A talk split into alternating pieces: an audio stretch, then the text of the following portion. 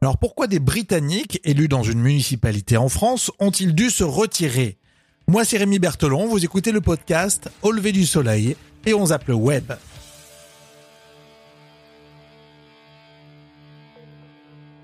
Au lever du soleil? Avec Rémi.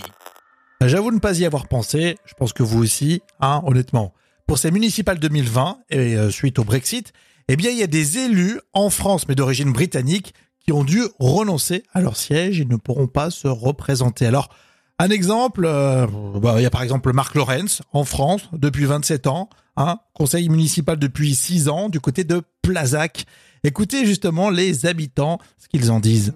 Moi, je trouve que c'est franchement dommage parce que euh, si des personnes qui s'investissent euh, dans leur village, et même ne serait-ce que ben, comparé à certaines personnes que je connais qui sont bien d'ici, etc., qui s'investissent jamais, euh, mettre dehors quelqu'un qui, qui juste parce qu'il n'a pas la nationalité déjà, parce qu'au niveau européen, ils ont pris des décisions sans tenir compte des citoyens, qu'ils soient anglais ou français d'ailleurs.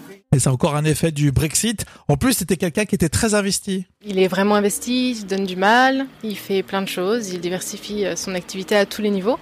Euh, que ce soit culturel et puis pour aider les gens.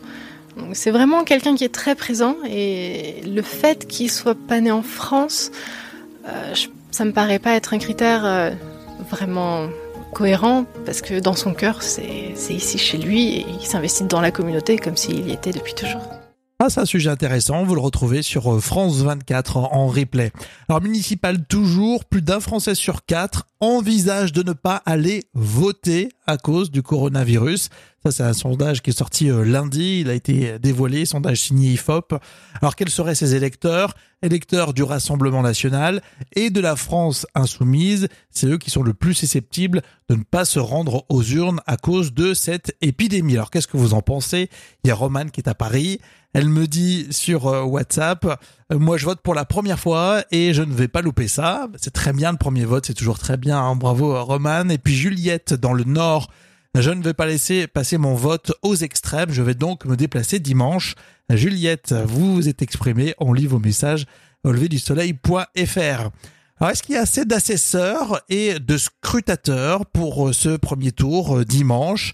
Avec l'épidémie, ça peut compliquer. En tout cas, le ministre de l'Intérieur a envoyé à tous les maires une circulaire, euh, datée là aussi de lundi. C'est le Parisien qui s'est qui s'est procuré cette circulaire et qui donne des recommandations afin d'avoir le nombre requis de personnel. Je sais que perso, on m'a téléphoné, mais comme j'avais déménagé, ouais, je pouvais pas le faire. Mais en tout cas, je voterai bien dans ma nouvelle ville d'accueil Petite parenthèse.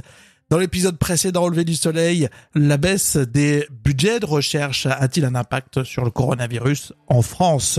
Merci d'être avec nous. On continue avec la playlist sur 10 heures. Relevé du Soleil, la playlist.